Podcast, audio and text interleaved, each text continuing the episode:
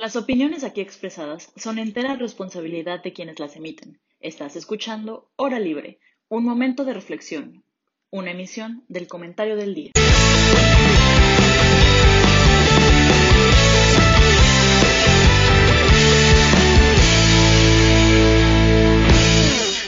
¿Qué tal? Muy buena tarde, sean todos bienvenidos. Este, pues bienvenidos a una nueva emisión de Hora Libre. Eh, algo inesperada, se nos acaba de salir Fer, que era la conductora, pero bueno, eh, pues público les queremos presentar eh, el día de hoy, pues para continuar un poco este seguimiento a, las candidaturas que hemos tenido o que va a haber en, México, pues queremos presentarle pues, a las dos Sofías de Movimiento Ciudadano que pues se ofrecieron a, compartir un ratito de su tiempo con nosotros y esperemos que sean, este, pues que nos ayuden sobre todo a platicarnos un poco sobre la forma en la que hacen política en la ciudad eh, de México. Creemos que traen ideas muy innovadoras, pero sobre todo creo que ayudan a fomentar un poco el, voto informado, que es, que es muchas veces lo que hace falta en, la sociedad y no siempre podemos tenerlo. Entonces, este, ah, eh, Fer, si quieres, te regreso la palabra.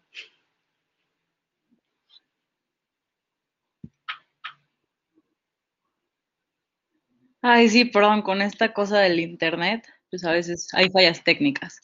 Pero hoy estamos súper, súper, súper contentas y contentos porque nos acompañan dos eh, candidatas que aparte de que son mujeres muy preparadas,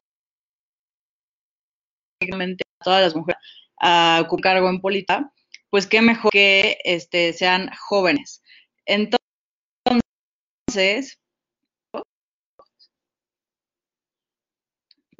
Sí. Sí, súper bien. Sí, sí. Bueno, bueno, bueno. Te escuchamos bien.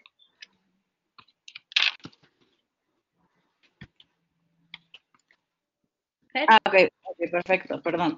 Este, entonces a mí me gustaría presentar a Sofía Castro y Sofía Aguilar y me gustaría pedirles por favor que nos contaran un poco más sobre ustedes, qué estudiaron, cuántos años tienen y bueno.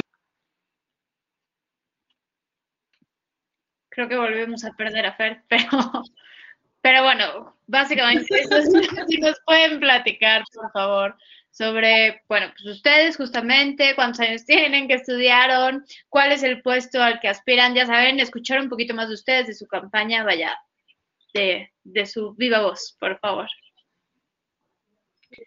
Eh, bueno, pues empiezo yo, soy Sofía Castro, tengo 31 años, eh, estudié Relaciones Internacionales eh, acá en México, después me fui a hacer una maestría a la Universidad de Sussex en Poder, Participación y Cambio Social. Em, pues que he, trabajado en la Cámara de Diputados. Yo estuve en la Cámara de Diputados en la, en la legislatura del 2015 al 2018, trabajando en el grupo parlamentario de Movimiento Ciudadano. Y desde ahí me, di, me empecé a dar cuenta como la importancia de los contrapesos en las cámaras y también como la importancia de de la como institución en donde se deposita o se puede iniciar el debate público sobre diferentes causas. A nosotros nos tocó en ese tiempo el tema de seguridad interior y cómo luchar contra esa ley. Después me fui a hacer la maestría y como pensando en que eh, quería algo más como desde sociedad civil o no necesariamente desde lo político, pero allá me empecé a involucrar en un partido político feminista que se llama el Women's Equality Party y empecé como a participar con ellas y ver como estrategias desde lo local para avanzar la agenda con perspectiva de género y al mismo tiempo desde allá estaba viendo como todo lo que estaba pasando aquí en México, también como algunas legisladoras y legisladores que pues de Movimiento Ciudadano como Patricia Mercado en el Senado y dije, bueno, creo que pues voy a volver y creo que se necesita como empezar a empujar una agenda con perspectiva de género desde las instituciones, desde los partidos políticos y se necesita como empezar a transformarlos. Y sí empecé como a preguntarme cómo podemos transformar las instituciones si no es desde adentro, entonces como cómo tenemos que también reclamar y ocupar los puestos de poder. Eh, regresé como presidenta del Consejo Consultivo de Mujeres, en donde discutimos una agenda que luego se tradujo en un capítulo de la evolución mexicana, que es la evolución feminista, con 10 puntos, con 8 puntos, perdón, y esos 8 puntos también, eh, la mayoría están en la plataforma legislativa de Movimiento Ciudadano de hoy en día. Y pues bueno, estoy con Sofía Aguilar, mi fórmula y mi compañera. De nombre. eh, yo soy, sí, pues Sofía Aguilar, estudié mm, ciencias políticas en la Ibero.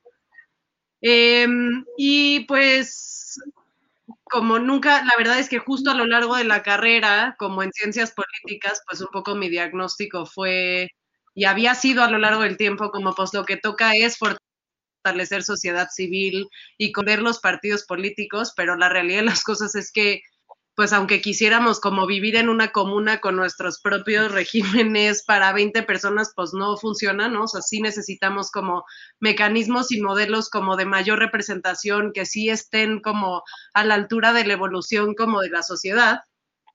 Y eh, pues un poco como a partir de cómo me fui involucrando en el último año, como con diferentes personas que estaban empezando como a, también armar el equipo que se estaba haciendo del movimiento chilango acá en la ciudad, eh, pues justo sí decidí entrarle, también hace unos días eh, lo platicábamos, no me acuerdo ahorita con quién, pero platicábamos pues a mí la verdad es que haber entrado a Movimiento Ciudadano o estar como en ese proceso fue muy novedoso, porque sí tenía esta idea como de la vida de partido y cuando una entra así se ven las cosas, ¿no? Y como todo está profundamente jerarquizado y hay una línea política que seguir y nunca vas a conocer a nadie y, y tu voz va a ser considerada, ¿no? Para mí justo el ejercicio en Movimiento Ciudadano fue una cosa como totalmente distinta, donde sí sí creo que genuinamente se busca construir desde una inclusión de las ideas, desde la horizontalidad y además donde pues nos hemos topado como muchas morras jóvenes, ¿no? Que queremos entrarle, que queremos entrarle en conjunto y para mí también pues encontrar este grupo como de, de colegas y de amistades incluso hoy en día eh, sí fue una cosa como bien afortunada, ¿no? Fue, se volvió un poco como de, pronto como este grupo de amigas y de amigos que todo el tiempo le queremos entrar al quite para ver en dónde arreglamos, en dónde decimos, en dónde hacemos, dónde hace falta señalar, ¿no? Y, que todo el tiempo estaba como, como activo políticamente. Eh, y pues eso, como también lo que nos hizo sentido en el camino fue o le entramos juntas, o sea, o le entramos en equipo, o no le entramos porque no nos hace sentido de otra forma y, y, pues justo eso es lo que nos tiene un poco hoy aquí como, como de este lado. Buenísimo, creo que ya recuperamos a Fer. ¿Me escuchas, Fer? Sí, por fin. Eh, está muy padre. Sí, sí, sí, perfecto. Está padrísima esta idea que nos, que nos cuentan sobre como la nueva forma de hacer política y en ese sentido yo quería preguntarles, justo vemos que a, a, la mayoría de las, si no es que a todas las cosas en las que, en las que se presentan, van las dos juntas. Y a mí eso me, me causa una curiosidad porque nos hemos acostumbrado a ver a la figura como el diputado o, la, o el senador o, la, o lo que sea titular y que es el único que hace campaña o la única que hace campaña. Entonces, uh, yo quería preguntarles, por, o sea, ¿cómo surgió esta idea de, oye, no, o sea, si vamos en fórmula, vamos a hacer campaña las dos y vamos a ir a todo juntas y, y vamos a, hacer como una, como una sola persona, aunque sean dos figuras distintas, surgió esa idea y, y platíquenos más un poco sobre eso. Pues más bien fue como, cómo se empezó a dar como este proceso de forma, de, o sea, como de decisión de cómo entrar y para qué entrar. Ya saben, entonces, este, dentro como nuestra, pues el ejercicio de entrarle y discutir y discutir sobre diferentes temas, uno estaba como el tema de feminización de la política y cómo concibes nuevas maneras de hacer política. Y sí creemos que parte de estas nuevas formas de hacer política, pues justo es no alrededor de una persona o el líder máximo, sino alrededor de la defensa de una agenda y de siempre las, las causas y las agendas se han defendido mejor desde los movimientos sociales como desde la colectividad y creemos que también tenemos que empezar a repensar la política y los partidos políticos y las posiciones de poder como, como, como movimientos. Y, y, no somos, y no somos nada más Sofía y yo, somos un grupo de morras que están también en, o sea, Patricia Urriza en, como alcaldesa, como candidata a la alcaldía de Coyoacán, están Sofía Margarita como candidata a diputada local del 32, están este, Tamara Ibarra en la Benito Juárez, está Julieta Macías también en, como candidata local del 26, es decir, o sea, sí la cosa de las morras chilangas pues es algo genuino, o sea, somos unas morras que decidí, que dijimos, bueno, nos hace, no, no nos hace sentido ir solas caminando y que vayan detrás de nosotras, sino cómo si empezamos a discutir las cosas juntas, cómo si empezamos a, a conversar, cómo si empezamos a retroalimentarnos, a empujarnos, a decirnos, también a motivarnos, porque también existe como mucho esto, y sobre todo creo que es un tema de género, en el que, o bueno, a mí en lo personal me entra mucho el síndrome del impostor o de la impostora, en que no, no sé si soy lo suficientemente buena, y en el camino conociendo a más morras, empezamos a ver que eran personas como súper capaces que se preguntaban lo mismo, o sea, de que no sé si soy lo suficientemente buena, no sé si conozco suficiente el proceso legislativo, como para ser capaz de y dices, no manches, esta morra es, pues, eh, dirige o es una como cosa a nivel internacional, Latinoamérica, y todavía se está preguntando si es capaz o no y pues, eh, y, y, no creo que los señores que tienen 30 años ahí, que aún siguen sin saber nada del proceso legislativo, se pregunten si son capaces, lo suficientemente capaces o no. Entonces también creo que, que esa cosa como de empujarnos y decir, a ver, sí somos lo suficientemente capaces, pero también podemos juntas y podemos, y también porque, eh, pues sí, o sea, como que que más sentido. Sí, yo también ahí diría como que justo para nosotras, ¿no? Como en el colectivo tampoco se trata como de que llegue esta persona, ¿no? Es que llegue la agenda, que llegue quien pueda empujar la lucha, la causa desde la trinchera que, que toque, ¿no? Y un poco también la lógica de, a ver, hacer campaña es un reto enorme y lo ha sido para todas porque es una novedad, ¿no? Ninguna de nosotras había hecho campaña antes. Eh, y esta cosa de, bueno, entonces en vez de como dispersar lo que tenemos, juntémoslo, ¿no? O sea, vamos a poner las ideas y el esfuerzo y la creatividad y las ganas como en este mismo lugar para empujar un proyecto. No se trata para nosotras de empujar a una persona, sino de empujar un proyecto. Y, y a nosotras nos parece que incluso si en la concejalía de Miguel Hidalgo entra Vitaranda, si en Benito Juárez entra Tamara Ibarra, si en, ¿no? O sea, para nosotras lo que, si una llega, llegamos todas porque creemos que justo lo que estamos empujando es un proyecto, es una idea, es una cosa que, que, que nos trasciende incluso a nosotras, pues, ¿no? Es, es, la causa, es la lucha de un montón de morras en la ciudad también, y la idea es, pues, que eso llegue. Y, y un poco también desde ahí la idea de hacer equipo, como cómo nos acuerpamos, cómo nos acompañamos, cómo nos fortalecemos para que esto llegue. Y que no se acaba llegando. Claro, es, claro, es importante.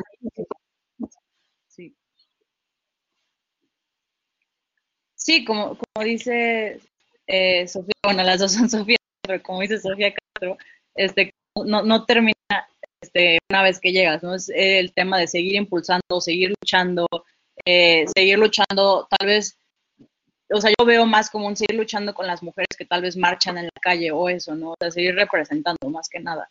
Y creo que eso es importantísimo. Y pues bueno, les cuento que eh, la dinámica más o menos de este programa es intentar como que las personas conozcan más sobre sus candidatos y candidatas para que puedan hacer un voto informado. Entonces, nosotros preparamos ciertas preguntas eh, de, acuerdo como a lo que vemos nosotros de ustedes para ver si nos pueden contestar. Entonces, ahora le voy a pasar la palabra a Mitch para que ella haga la primera pregunta que tenía preparada para el día de hoy. Gracias, Fer. Sí, me, me llama mucho la atención, o sea, creo que es algo muy latente en el discurso por, por lo que, por lo que estoy escuchando y por lo que veo, porque bueno, quienes nada más nos están escuchando, las dos Sofías traen su playera que dice morras, que dice morras chilangas, ¿es? Morras chilangas. Sí. Entonces, algo, algo muy latente en el discurso es justamente el concepto de morras y, y morras unidas. ¿De dónde nace? ¿Por qué nace? O, eh, se, se, puede entender como un colectivo? ¿Quiénes pueden ser consideradas las morras chilangas? ¿Son solo las mujeres de, de Movimiento Ciudadano, son todas las mujeres de la Ciudad de México. ¿Cómo, cómo funciona ese concepto? ¿Cuál es el objetivo? Pues justo eh, hay una cosa bien chida que, que, el concepto nace de una cosa que ya existía, ¿no? O sea, no es como que el concepto nos define como grupo, sino más bien que ya estábamos como grupo, que incluso entre nosotras había esta cosa de, ah, sí, le caemos las morras, sí, vamos las morras, ¿no? O sea, como que incluso ya nos identificábamos nosotras como una especie, o como de colectivo, de equipo político, como hacia adentro.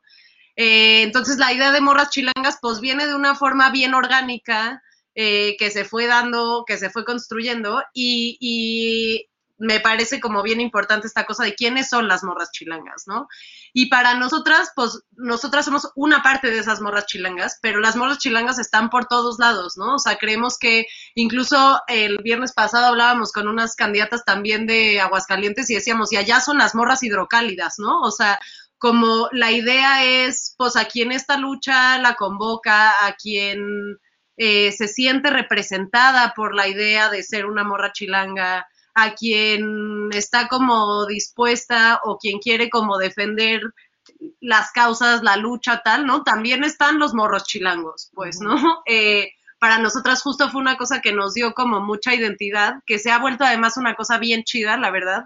O sea, desde ir caminando eh, o haciendo recorridos y de repente como, ay, ustedes son las morras chilangas, me contaron que las candidatas están recorriendo las calles y como no, pues no te lo contaron, sí somos nosotras, ¿no? Aquí estamos nosotras caminando eh, y, y, de pronto también ver a, si ha habido una cosa bien chida, ver, no sé, desde señores de 60, 70 años que nos terminan diciendo arriba morras chilangas, ¿no? O sea, señores que jamás usarían esa palabra y que les hace sentido y que se la pueden como de una forma, eh, pues apropiar y traducir, ¿no? Eh, sí, sí creo que, que todas somos morras chilangas. Eh, creo que justo este lugar, como a mí la palabra morra me encanta, ¿no? También ha sido todo un tema de, en la CDMX ni se usa morras, como de, pues yo creo que en la CDMX se usa de todo. Y más mm. que, o sea, qué palabras sí se usan o no se usan, es con qué sí te identificas o no te identificas, ¿no? Y a mí me parece que justo la idea de morra también es, pues cualquier mujer, joven, niña, ¿no? De cualquier región, que, se sienta parte de una cosa como colectiva. Creo que la idea de morra también se ha vuelto una palabra bien o ha cobrado como, como mucho sentido también a partir del feminismo, ¿no? Como de las morras unidas, las morras en resistencia, como la idea de lo colectivo. Eh, sí, eso, no sé. Y también como de esta, de esta urgencia de ir formando redes al interior de las, de las instituciones, o sea, como cómo nos vamos acuerpando, cómo vamos juntas, cómo vamos tejiendo esas redes. Entonces, pues sí, las morras somos, pues no, no, no necesariamente nos define como cierta edad o más bien es como la causa que estamos empujando, la agenda que estamos empujando. O sea, una morra puede ser pues eh, la Sofía o alguien de 60 años o quien quiera quien quiere estar quien quiere estar en esto y también nos ayuda como pues nos da un sentido de identidad también este al, al interior y al exterior no, creo que es súper importante como sí sentirnos parte de algo y nombrarlo, y pues de eso se trata también como las morras chilangas, como sentirte acuerpada, sentirte acompañada todo ese tiempo. Y usar también como palabras y conceptos e identidades como mucho más comunes, ¿no? Más, más cotidianas.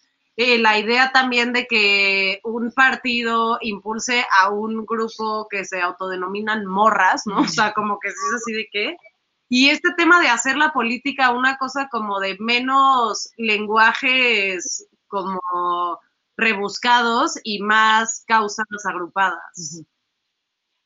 Claro, o sea, eso que mencionan de hacer sentir a las personas parte de, algo, creo que es importantísimo, o sea, y lo hemos visto en campañas eh, internacionales. Un ejemplo clarísimo es Obama, Obama creo que logró que, que la mayoría de las personas se sintieran parte de una causa y fue y es parte de, tu éxito. Y qué mejor que hacer sentir. Y así lo veo yo, tal vez a niñas que tal vez todavía ni siquiera pueden votar, pero que ya son parte de una causa que, que ellas dicen es que esto, esto a mí me hace, me hace sentir representada y eso que todavía no puedo votar, ¿no? Eso es algo muy bonito y que deberíamos empezar a replicar más, no solamente las personas que buscan un, un puesto de elección popular, sino creo que todos como comunidad deberíamos empezar a, a como a arroparnos más entre nosotros mismos y, ser más empáticos y buscar que todos eh, nos sintamos parte de una misma comunidad y que buscamos algo, algo en específico, ¿no? Eh, y bueno, ahora le paso la palabra a Ana Pau para que también haga su pregunta. Hola, eh, me llama muchísimo, bueno, mi vecino decidió utilizar una máquina que hace ruido, espero que me escuche bien. A mí me encanta esta idea y este encuadre que, le han dado a su campaña en términos de morras y en términos de eh, acuerpamiento. Eh, creo que es muy necesario. El, tema que tú dices, Sofía Castro, en torno a formar redes de sororidad, que al final es como una sororidad interna en las instituciones, creo que es fundamental. Y por ahí va mi, pregunta. Este acuerpamiento que ustedes están haciendo, este encuadre de Sofía, de las Sofías, que juntas van a hacer campaña y todo, y que juntas se acuerpan, y entre su mismo partido político, Movimiento Ciudadano, eh, está el movimiento de las moras chilangas, mi pregunta se dirige a, ok, en el dado caso, y espero que, que pueda ser una realidad para ustedes, cuando ustedes llegan a, su puesto de servidoras públicas eh, al Congreso de la Ciudad de México, van a seguir utilizando este mismo encuadre, esta misma idea de acuerpamiento, incluso con otras mujeres fuera de su partido político, porque a lo mejor, pues sí, o sea, está, está muy padre. Ah, son diputadas federales. Wow. No, son locales, ¿no? ¿Federales? Qué padre. maravilloso. Eh, este, o sea, bueno, esa es mi pregunta. Si sí, va a continuar esta, esta red de sororidad dentro de las instituciones y que a pesar de que de ser de diferentes partidos políticos van a poder como crecerlo para pues otras mujeres, ya sea Lili Telles, bueno, quién sabe si se relija la neta, pero ya sea Lili Telles que su agenda feminista claramente es casi nula, pero aún así como este acuerpamiento va a existir para otras mujeres que piensen diferente. Sí, yo creo que ya existe ese tipo de acuerpamiento y justo lo hemos, o sea, justo gracias a ese tipo de acuerpamiento dentro de la Cámara de Diputados, por ejemplo, se han avanzado como muchas reformas en materia de paridad o también en materia, el tema de menstruación digna que acaba de pasar. O sea, creo que, y, y, y justo esa es la inspiración de la, o sea, de, de, de esas redes como formales e informales que se eh, que se forman dentro de las instituciones que hacen que avancen agendas. Lo que, lo que nosotros identificamos que es que esas redes también se necesitan adentro de los partidos políticos, porque adentro de los partidos políticos no solamente estás en las cámaras, en la Cámara Federal, o sea, en el Senado y en la Cámara de Diputados, también estás en las estás en los congresos locales. Entonces, ¿cómo articulas esa red para que no solo sea em, o sea, sí, sí, y, bueno, y contestando tu pregunta, sí, vamos a priorizar como que se arme esa red también dentro de la Cámara de Diputados para seguir impulsando la agenda feminista. Con, y creo que, y creo que ese es el reto, pero el reto es también cómo empezamos a ocupar también dentro de los partidos políticos y cómo empezamos a repensar también la, nuestro espacio dentro de los partidos políticos para también tener influencia dentro de esos y que no, no, y que no nada más sea una cosa del puesto o la posición dentro de la Cámara de Diputados, sino que sea una red a nivel nacional en todas las instituciones. Hay una, eh, o sea, sí creo que, que, las batallas se van como eh, haciendo como de poquito a poquito y tienes que armar como los engranajes y, y, por eso, y por eso estamos haciendo esta red dentro del Movimiento Ciudadano, porque estamos seguras que no solo nosotras vamos a llegar posiblemente, sino también van a llegar eh, candidatas a, concejalías desde donde también se puede avanzar muchísimo la agenda y desde lo local, eh, también candidatas al Congreso de la Ciudad de México desde donde también se puede avanzar muchísimo la agenda. Entonces sí creo que, que es una cosa que nosotros estamos pensando, sí, a, o sea, al interior de movimientos ciudadanos y también afuera de movimiento ciudadano, pero justo como vamos como consolidando esa red en donde sí tenemos margen también en este momento para ya avanzar como a otras, eh, o sea, como a nivel institucional. Y también sobre esto que, que es como de una cosa con otros partidos, pues definitivamente una cosa que también creemos es que hay un montón de causas y de luchas que justo no son de partido, ¿no? O sea, son de grupos, son como de exigencias de eh, o grupos de mujeres o, o otro tipo de minorías, ¿no? Ese tipo de causas no se pueden partidizar. Tiene que ser más bien una causa como que se empuje de todos los lados. No se trata de, pues, a ver quién se puede colgar la medallita, porque no tendría que ser un logro de un partido, sino el logro de una legislatura que pudo operar bien, el logro de una sociedad que está dispuesta a evolucionar como en ese sentido, ¿no? Para nosotras también, incluso lo, hemos comentado entre nosotras, como pues lo que estaría bien chido es también sentarnos con otras morras chilangas jóvenes que también quieren hacer política y construir juntas como una agenda de qué es lo mínimo, ¿no? O sea, cuando lleguemos, ¿qué vamos a defender ahí independientemente de qué partido, de la línea, de tal, ¿no? Como cómo vamos tejiendo esa red interpartidaria para empujar la causa sin que se trate eso de en dónde está el ego, en dónde está el reconocimiento, quién se cuelga la medallita, sino que genuinamente en colectivo podamos avanzar la cosa, porque justo también por eso lo hemos hecho en colectivo, porque sí nos parece que la política de eso se trata.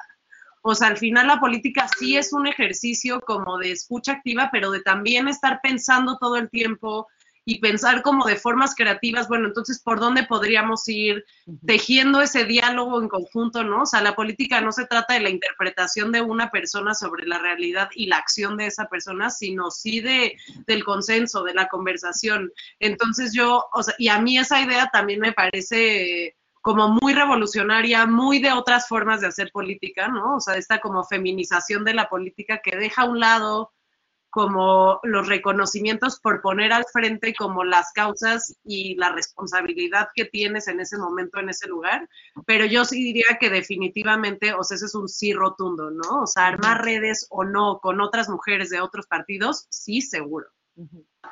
Me encanta. La verdad es que estaría sonriendo, pero no puedo. Eh, y, mi segunda pregunta, ya para como cerrar este tema y proceder a que, a que Aroche tome la palabra. A mí lo que me preocupa cuando me encuentro con alguna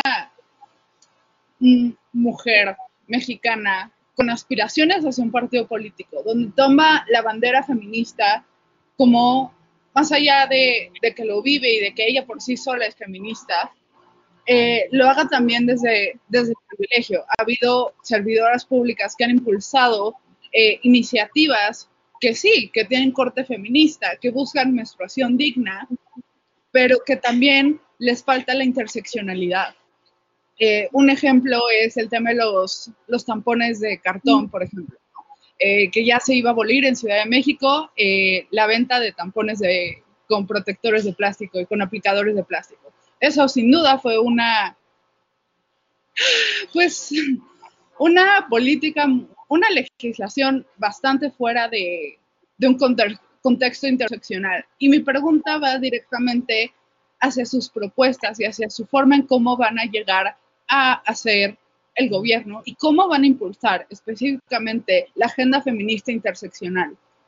O sea, además de escuchar a todas las voces de la ciudad, verdaderamente, o sea, estando en el pleno, cómo van a buscar esa interseccionalidad que es tan necesaria.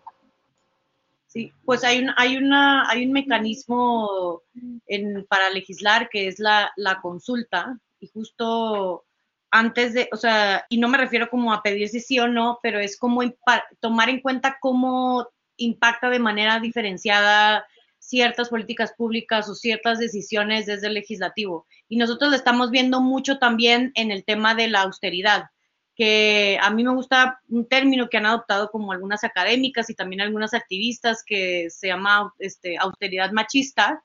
¿Y qué pasa? Que es, o sea, cuando pones a rajatabla, o sea, como eh, eliminas presupuestos, eliminas como bajo este concepto de austeridad, pero no tomas en cuenta cuáles son las condiciones diferenciadas o cómo afecta de manera diferenciada estas, eh, eh, estas el, pues, eh, esta eliminación de los presupuestos a mujeres, por ejemplo, a mujeres indígenas en el caso de la eliminación a refugios para mujeres, de la eliminación de presupuesto para refugios para mujeres indígenas, a eh, temas de salud materna. O sea, no solo es el tema de, de, de derecho a decidir, sino también cómo le das atención, o sea, integral a mujeres en temas de salud obstétrica, o sea, y, materna.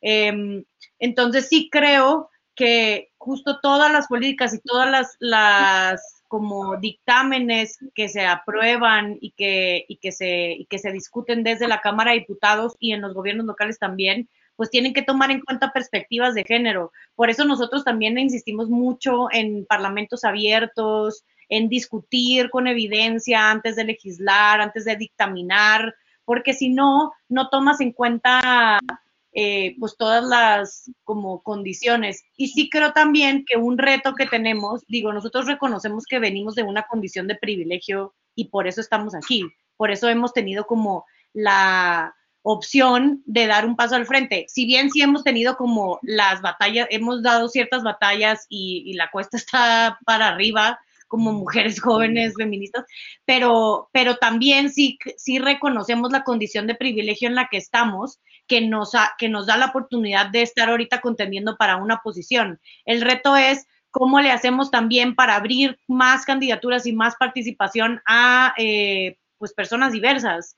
En, en el caso de, de Movimiento Ciudadano, sí hay 48 candidaturas eh, de la comunidad LGBT, pero no nada más se trata de eso, también se trata de, de candidaturas de, mujeres de, comunidades indígenas, de migrantes, de eh, pues también de la comunidad LGBT, de afromexicanas. O sea, sí creo que el reto del feminismo es justo cómo vamos eh, pues tomando en cuenta todas esas condiciones de opresión en las que están diferentes mujeres que no necesariamente somos en este caso nosotras, si, si, si bien sí, sí vivimos condiciones de opresión, pues obviamente no las mismas que una mujer eh, migrante, una mujer indígena, pero sí creo que, que también se trata como de cómo vamos haciendo ejercicios de inclusión y de, y de verdadera, o sea, de verdadera inclusión me refiero como a, a invitarlas a participar, a ser agentes del, pues como de esta red también, y creo que ahí hay un reto súper importante. Y yo también, o sea, nada más agregaría ahí una cosa que sí me parece como fundamental, o sea, sin duda como el reconocimiento de, eh, pues sí, del privilegio de que, de que la realidad que vemos o vivimos nosotras, pues no se parece a muchas realidades de muchas mujeres. Y justo ahí también a mí me parecería como muy importante y, haciendo, por ejemplo, también hincapié en lo que hace Patti Urriza, que va a la alcaldía, que está terminando su maestría en ciencia de datos, pues mucha evidencia, ¿no? ¿Cómo se ven esas interseccionalidades? ¿Cómo se traducen en el contexto actual? Eh, ¿Cuáles son de por sí ya los obstáculos, por ejemplo, de mujeres indígenas para entonces si vamos a pensar en políticas públicas que no se terminen generando como efectos secundarios en esas comunidades y o agravantes de un montón de condiciones, ¿no? Definitivamente legislar como con evidencia y con información eh, es fundamental y esto pues sí, definitivamente escuchar las voces pero incluirlas, ¿no? Que sean también, o sea, que estas mujeres o estos otros grupos minoritarios encuentren la posibilidad de ser quienes encabezan como sus propias demandas y sus propias exigencias. En ese sentido, pues tender más puentes, ¿no? Con, con esos grupos que, que, entender también que pues eso no nos toca a nosotras ser la cara de las cosas, ¿no? O sea, justo el feminismo interseccional también pasa por, por dar la voz y dar la palabra a quien está defendiendo esa causa y no caer como en las apropiaciones. Qué interesante esto que nos comentan, la verdad. Yo no, yo no había escuchado sobre el concepto de feminismo interseccional y eso que me considero una mujer feminista, entonces gracias por el, por el no aprendizaje del día de hoy. Ana Pau y ustedes ahí más como, como un paréntesis, te recomiendo un libro bien chiquito que se llama eh, Manifiesto Feminista para el 99% de Nancy Fraser. es un libro pequeño, pero justo es esta cosa de en todos los cajones en los que entra el feminismo y cómo busca eh, pues desactivar ese sistema como patriarcal de opresión en diferentes ámbitos, en diferentes poblaciones, eh, que justo pues ahí se cruzan un montón de, factores que sí están definitivamente entretejidas por el género. Que se cruzan un montón de... Padrísimo, muchísimas ahorita que decían como de, de, de las causas que, que, que, vamos a ir a defender y como la agenda que vamos a ir a defender, pues la perspectiva de género no solo toma en cuenta como eh, temas de derecho a decidir, pero también temas como, eh, como el medio ambiente, cómo afecta de manera diferenciada a las mujeres, como las, eh, el cambio climático, la falta de agua, o sea, como todas esas cosas se tienen que tomar en cuenta y se tienen que visibilizar y tenemos que empezar a nombrarlas, porque no puedes hacer legislación para el 99% de la gente, pues porque el 99% de la gente no vive igual, o sea, claro. este, no puedes hacer legislación tiene que haber eh, discusión, tiene que haber parlamento abierto, tiene que haber, o sea, también creo que es bien importante que las y los legisladores bajen a territorio y vean cómo vive la gente y cómo y, cu y cuáles son los efectos de esas de esas leyes en, en ya en la calle. Sí, está, está de verdad muy, muy interesante lo que, lo que nos están platicando. Eh, les voy a tomar la palabra con ese libro, ya les comentaré después qué me parece. Pero por ahora le paso la palabra a Emilio para que él también haga su pregunta. ¿Qué tal? Sí, yo quiero preguntarles, eh, tomando en consideración la fuerza de los movimientos sociales, que, que, es un tema muy activo hoy en día, y esta idea tan impregnada que, que, ustedes tienen de representar a diversos grupos, pues quiero tal cual conocer un poco más sobre su agenda. Su agenda. Me gustaría eh, saber cómo, eh, bueno, primero qué temas traen, eh, cómo lo van a impulsar, sobre todo para que más personas conozcan y se puedan sumar a esta iniciativa. Sí, las dos. eh, pues yo sí diría como, como para nosotras hay unos temas como fundamentales que van como, como en la punta de lanza de, de la agenda, pero también creo que hay un montón de cosas que hay que ir como pues adaptando, modificando, calibrando, porque la vida se va moviendo a una velocidad a la que la legislación tendría que estar a la altura de las conversaciones.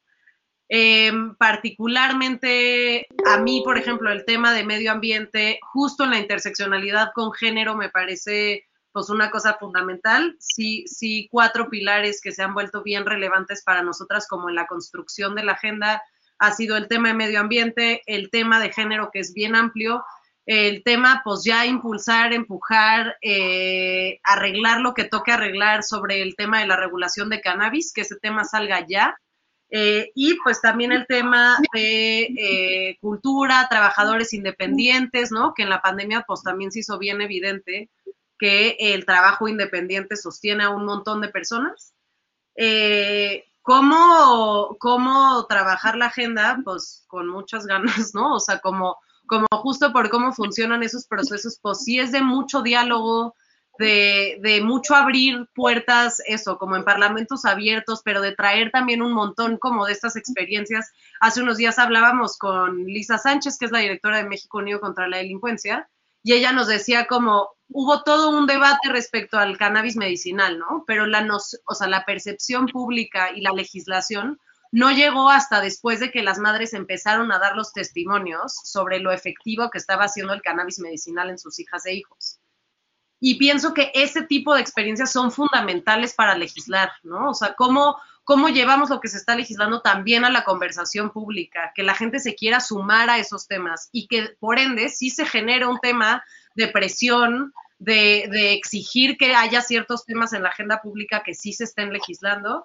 Creo que hay un proceso pues bien intenso, sí, de negociación, de conciliación, eh, adentro de la Cámara que, definitivamente también tenemos que aprender a hacer, ¿no? Como a negociar, a, abrir los espacios como a más conciliaciones, que no se trate nuevamente de, pues, ¿quién se cuelga la medallita, no? O sea, ver, si la mayoría en el Congreso va a impulsar una iniciativa que a nosotras nos parece fundamental, pues claro que necesitamos esa mayoría, ¿no? O sea, también cómo vamos eh, tejiendo y, y armando un diálogo donde sí podamos empujar como las causas en colectivo. Sí, y, y como de manera más puntual, pues lo que estábamos hablando antes es eh, presupuestos con perspectiva de género, o sea, un alto a la austeridad machista. Eh, sí, sí creemos que las medidas de austeridad han, o sea, han ocasionado como un retroceso en, en muchos aspectos y que en las, esas cosas no se deben, se deben de discutir y se deben de, de analizar desde la evidencia y desde los parlamentos abiertos También el tema de seguridad, o sea, desmilitarización de lo público, que también creemos que eso abarca también un tema de, eh, de género, cómo han habido distintas violaciones a derechos humanos de mujeres y también cómo la inseguridad ha subido de manera pues desproporcionada y también ha afectado a muchas mujeres. Eh, de, de, diferente manera que a los hombres. Eh, también creemos en justo esto, o sea, como una impulsar una agenda de mitigación al cambio climático, pero con una visión ecofeminista en esto que estaban hablando sobre el tema de las intersecciones, como también tomamos en cuenta a mujeres que se encargan de mantener la biodiversidad de muchas, eh, o sea, la biodiversidad en, muchos, en muchas comunidades. Y Incluso, por ejemplo, ahí en el tema del agua, ¿no? Sabemos que eh, hay una crisis del agua no solo en la ciudad, sino también en el país. Casi 78% del país tiene algún grado de sequía y han sido fundamentalmente las mujeres las que se encargan de traer el agua, ¿no? Son ellas las que van a los pozos y caminan horas y regresan cargando todo lo que puedan de agua, ¿no? También pensar en cómo hacemos para hacer sistemas de captación de agua, para hacer mejor gestión del agua, porque a quienes les está cayendo el peso encima del deterioro de las tierras, de la escasez de agua, de eh, pues incluso las migraciones forzadas, porque las tierras ya no son o fértiles o porque los terrenos son profundamente violentos, son las mujeres, ¿no? O sea, ahí hay un punto también como bien importante en términos como de interseccionalidad pero definitivamente también esta cosa como de, de, la participación de, por ejemplo, sociedad civil, ¿no? O sea, sabemos que en términos medioambientales, que en términos de gestión y captación de agua, pues hay colectivos, hay trabajo en eh, bienes comunales, hay organizaciones civiles que se han clavado en el tema, ¿no? Hay un montón de información que ya tenemos ahí, que es fundamental llevar a, la conversación de la toma de decisiones. No estamos descubriendo el hilo negro cuando decimos necesitamos plantearnos una manera de, administrar el agua en el país, ¿no? Pero también cómo vamos incluyendo a quienes llevan décadas chambeando en, pues aquí hay una posibilidad, aquí hay otra, ¿no? O sea, cómo incluimos esas voces para que las cosas sí sucedan de una forma, eso, como con justo quienes ya tienen un montón de diagnósticos, de evidencia, eh, de mucha claridad, pues cómo incluimos eso en la conformación de iniciativas. Sí, y claro, también más... Ah, perdón, adelante. No, dale, dale. No, que yo creo que eso debe ser de las cosas más importantes porque hay muchos legisladores y legisladoras, también hay, hay que decirlo, que creen ya tener la solución de los problemas sin antes hacer un análisis real sobre qué está pasando, ¿no? Y cómo podría afectar una iniciativa. Y creen que el ser buen legislador, legislador perdón, o legisladora es nada más, ay, ¿cuántas iniciativas me aprobaron? Pero no, es, tal vez me aprobaron una, pero esa una sí ayudó verdaderamente a la gente en lugar de perjudicarlos más, ¿no? Entonces, creo que cuenta la evidencia científica de los datos es importantísimo y no muchas personas y lo, tienen claro. Y, y pues me, me, parece muy, muy, muy padre que ustedes tengan claro esa, esa parte. Ahora, este, creo que Mitch tenía también una pregunta, pero si quieres terminar, Sofía, y ya pasamos a la siguiente. No, no, no, es que nos podemos quedar aquí tres horas. Sí. Luego armamos el control político claro que Sí. Yo tengo, no sé si llamarlo inquietud, porque, vaya, lo, lo que veo claramente es que, que, se busca mantener una agenda feminista, cosa que me parece muy bien, y veo como que es, es muy latente esta, esta intención de, de, llevar el activismo al Congreso ahora, ¿no? Vamos a, a volver todo este activismo que, que, la ideología sostiene, vamos a hacerlo ley, vamos a hacerlo realidad, vamos a hacerlo una, una realidad nacional, por así decirlo. Pero, pero ¿cuál podríamos decir, por ejemplo, hab hablando de individuos? ¿Cuál consideran que es el papel de la mujer como individuo, más allá del, del activismo dentro de la política, ¿no? Porque a fin de cuentas, bueno, pues una vez siendo parte del Congreso, pues se tiene que legislar para, para todos. Entonces, ¿cómo, cómo, ¿cómo perciben eso? O sea, ¿para ustedes es posible entender, eh, ver a una legisladora feminista tal vez fuera del colectivo en situaciones específicas, tal vez en situaciones en las que tienen que votar en contra? ¿O cuál es el papel de la mujer como individuo dentro de la política? Sí, yo, o sea, ahí sí diría, pues justo como, como en esta distinción que haces, ¿no? Como de cuál es el papel de la mujer, yo sí diría como que de entrada, para que la mujer pueda como desempeñar un papel en forma, podríamos que estar garantizando como condiciones mucho más equilibradas de la participación política de las mujeres, porque justo el papel de las mujeres no tendría que ser estar todo el tiempo en resistencia, incluso al interior del Congreso, ¿no? O sea, la idea de que las mujeres lleguen también tendría que ser, pues desde ahí, cómo se legisla, cómo se avanza. Y ahí yo también quisiera hacer como un hincapié bien, pues no, o sea, parece sutil, pero en realidad no es, como esta idea de que el feminismo va por las mujeres, ¿no? O sea, sí hay una cosa del feminismo que genuinamente plantea mejores condiciones laborales, condiciones mucho menos explotadoras, eh, trabajos de cuidados colectivos, eh, un sistema de cuidados que sostenga como una sociedad completa, ¿no? O sea, el feminismo no busca una ventaja para las mujeres por encima de los hombres, o sea, busca genuinamente un sistema de mayor igualdad. Entonces, yo también diría que legislar con perspectiva feminista no excluye la idea de estar legislando por y para hombres. Em, y, y, en esta cosa como de salirse del colectivo, pues no sé, o sea, ahí supongo que es como un poco como cada quien lo maneje. Para mí hay una cosa por el valor que, que a mí me supone la congruencia como en términos personales pues para mí sí sería muy difícil decir, bueno, digo esto aquí, no lo digo acá, ¿no? Porque genuinamente lo que digo y lo que me tiene en este lugar son cosas en las que creo profundamente. No son temas que eh, están de moda o son rentables o son buenos temas taquilleros para tener una conversación, ¿no? O sea, genuinamente pienso y considero que hay un montón de cosas que tenemos que avanzar en la agenda que ni siquiera quizá me interpelan a mí, ¿no? La idea de defender pues intervención legal del embarazo de forma segura y gratuita en todo el país, pues igual y eso a mí, Sofía, no me afecta directamente porque en la Ciudad de México ya se aprobó la intervención legal del embarazo, ¿no? Pero, pero sí le afecta a un montón de otras mujeres, ¿no? Entonces pienso que ahí hay cosas que al menos pienso para nosotras, sí es bien difícil como, como callarnos, ¿no? A mí la idea como de la sororidad, de la congruencia con lo que creo, de siempre empujar la bolita hacia allá, porque es una responsabilidad además de, pues, tres años, ¿no? O sea, tres años tienes esta posibilidad de estar aquí, de empujar lo que te toque.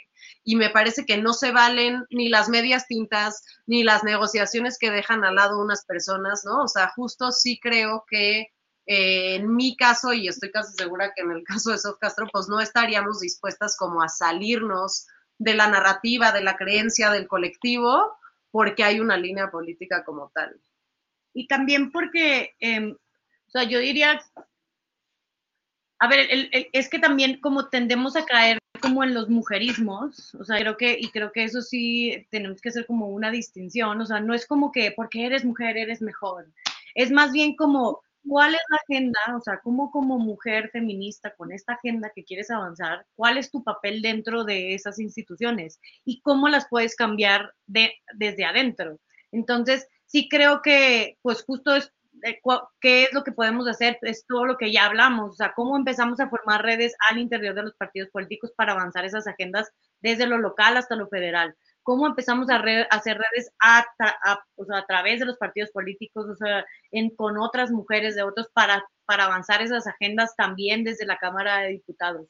Cómo también empezamos a cambiar dinámicas y a evidenciar dinámicas que existen dentro de las instituciones como la Cámara de Diputados, que también ponen a las mujeres en condiciones de desigualdad, como eh, el tema de eh, las coordinaciones parlamentarias, eh, las, las la conformación de las comisiones, cuáles conforman, se conforman más por mujeres, por hombres, este tema de eh, no hay sala de lactancia en la Cámara de Diputados, pero sí hay una estética, o sea, ¿cómo vas como, sí creo que eh, eh, la manera en la que vas transformando las instituciones se va haciendo de manera como paulatina y una tiene que escoger sus batallas también nosotros la hemos, la hemos decidido hacer pues juntas porque creemos que esa batalla justo pues se avanza más, más rápido y también pues es mucho más fuerte desde la colectividad. Y creo que desde ahorita ya estamos haciendo ese statement como sí se pueden hacer de diferente, de, pues, las cosas de manera diferente, sí se pueden hacer juntas, sí se puede hacer en colectivo, sí se puede hacer en equipo, sí se puede hacer alrededor de estas causas y esto que están viendo, porque en realidad lo que está permeando no son nuestros nombres, es como esta idea de cómo sí podemos hacer política. Y también eh, lo que nos interesa mucho es que más morras vean que esta es una manera de hacer política y que les, y que les lata entrarle, porque también entendemos que pues la política, lo platicamos alguna vez con Patricia Mercado, pues fue hecha para los hombres y por los hombres. Entonces, pues es un ambiente profundamente hostil y masculino y machista que nos tenemos que, al, al que nos enfrentamos y al que tenemos que, pues como dice Sofía, estar en resistencia. Y sí creemos que haciendo estas cosas, pues más mujeres pueden animarse a entrar y, y a cambiar las cosas. Y, y creo que hace mucho sentido hacerlo juntas. Sí, creo que una, una creencia eh, de parte de una entonces diputada que ella decía, se necesita ser muy valiente para ser mujer y, quedarse en la política.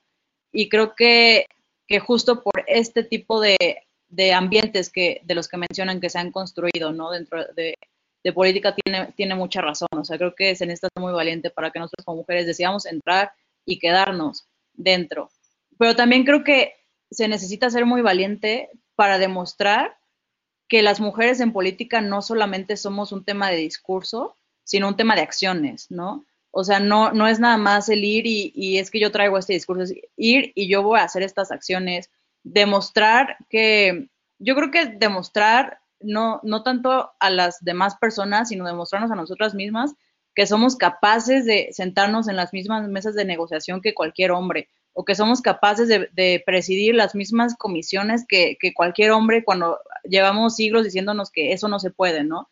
Y, creo que eso es lo bonito de, esta lucha, el decir como, la mujer en política va más allá de, un activismo, es, va, en, acciones. ¿Y cómo se cambia eso?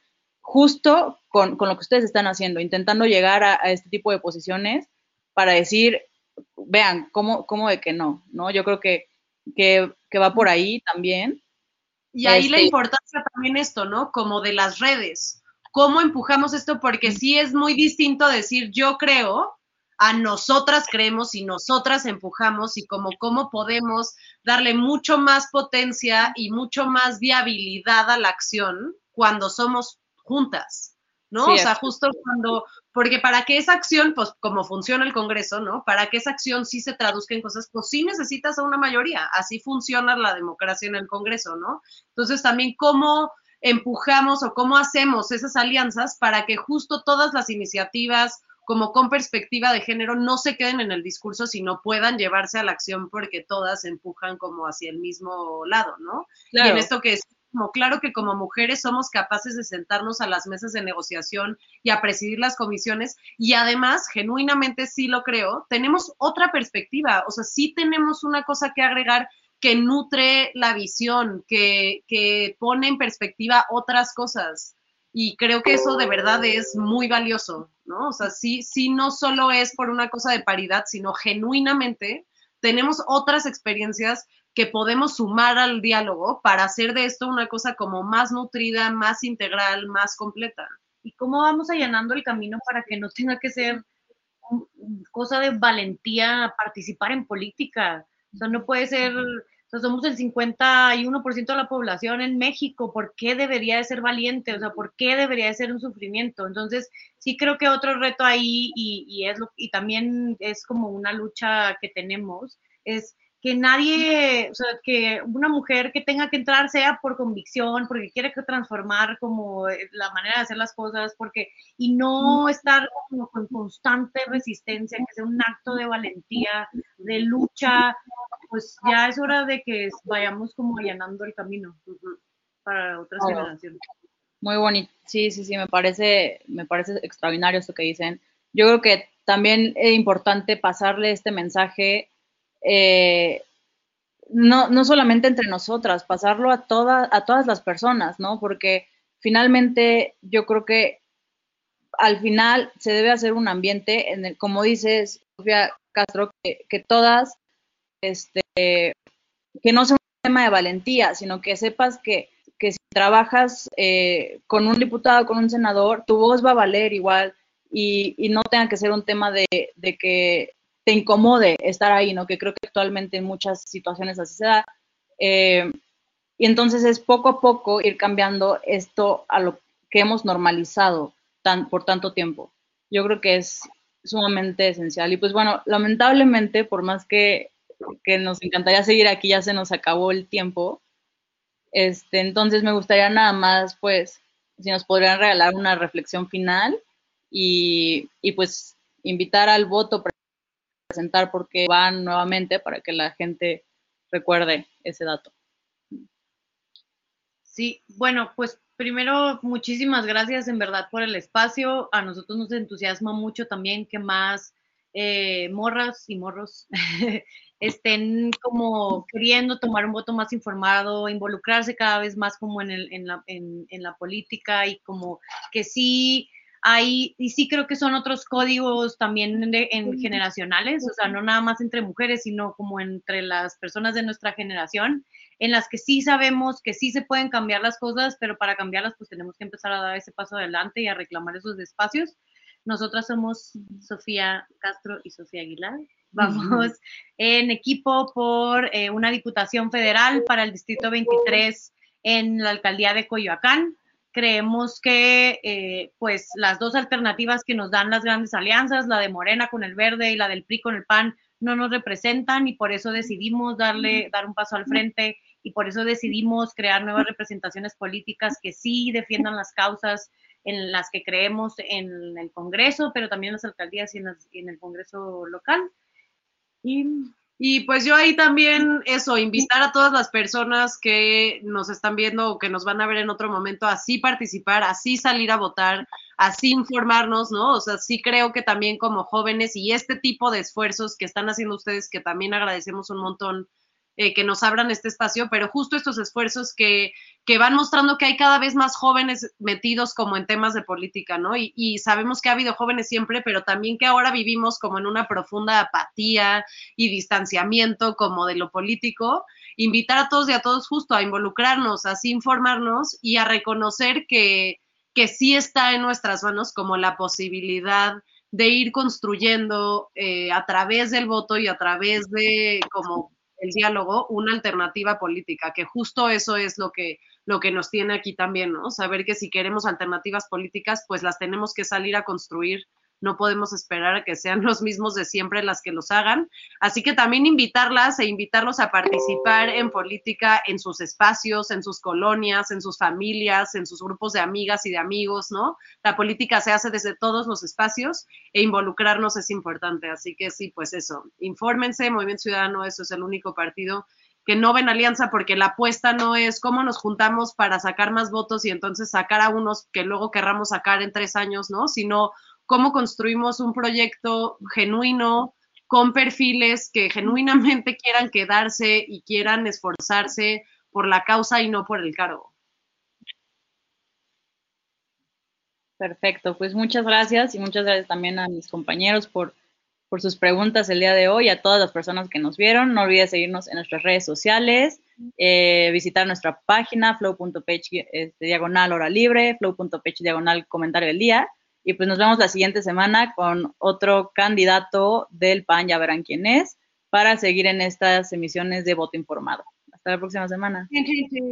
Muchas gracias. Gracias por acompañarnos. Gracias.